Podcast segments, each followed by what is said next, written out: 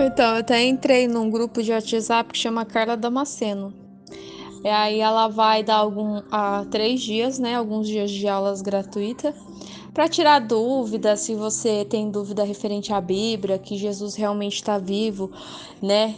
Porque em defesa de Cristo eu assisti dois filmes que, que me impulsionou a continuar acreditando na Bíblia e pesquisar, que é como que fala? Você acredita que é o poder da cruz?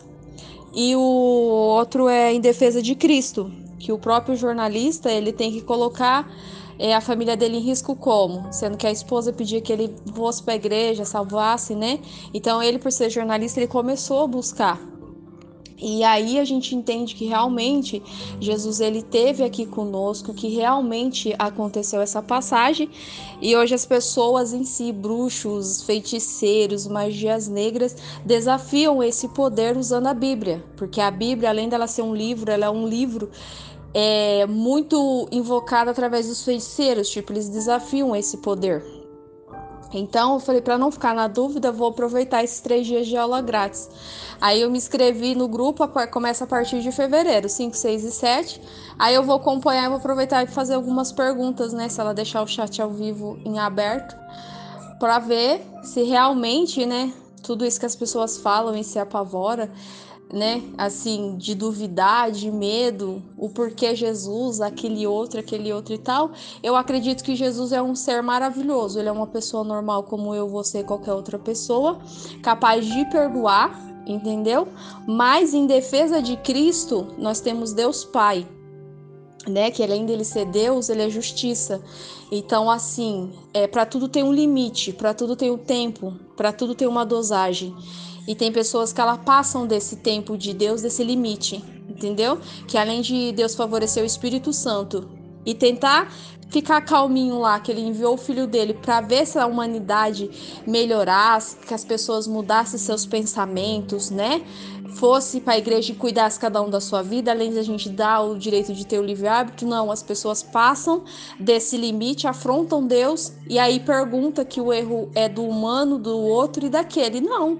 Você tem que buscar o seu erro dentro de si, né? Porque assim, eu acredito que cada um aqui na Terra é livre, certo? Para ter suas escolhas, seus desejos, mas só que tem pessoas que não aceitam, né? A sua vida diária de eu vou trabalhar, eu tô namorando, eu tô cuidando dos filhos, eu tô levando para a escola, de você chegar sorrindo no trabalho, de você voltar para casa e tá tudo bem né? Aí as pessoas perguntam: "Nossa, mas como que ela con consegue?". Não, a gente não consegue nada. A gente tem isso através do favorecimento de Deus, pelo sacrifício de Jesus Cristo, através do Espírito Santo. Ah, mas como?